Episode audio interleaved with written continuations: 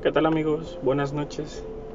Bueno, este es el primer, podcast que grabo. eh, y bueno, básicamente yo creo que lo voy a abrir con un tema que acabo de escuchar.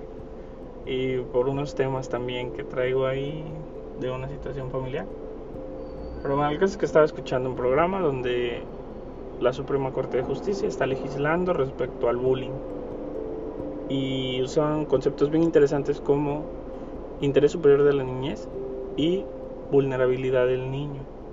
Entonces ellos plantean que en caso de bullying, las escuelas públicas o privadas están obligadas a resarcir el daño al niño cuidando o bueno, protegiendo el interés superior de la niñez, que es un concepto muy muy importante, ¿no? Porque muchas veces creemos que en cuestión de derechos humanos eh, los adultos son los que merecen los derechos humanos en caso de violaciones a sus derechos y dejamos de lado los intereses eh, superiores de la niñez. O sea, los niños tienen derechos por el simple hecho de ser niños, por además los intereses, lo que protege todo lo que conlleva el ser niño y su desarrollo personal.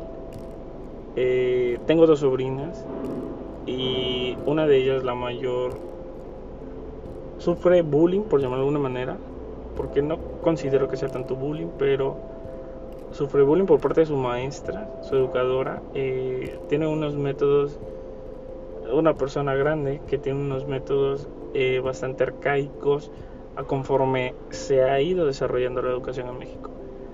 Entonces eh, suele decirle palabras como que es tonta, como que no aprende, como hacer cosas como pararla y ponerla frente a la pared y dejarla ahí sin hablar y sin participar ni nada.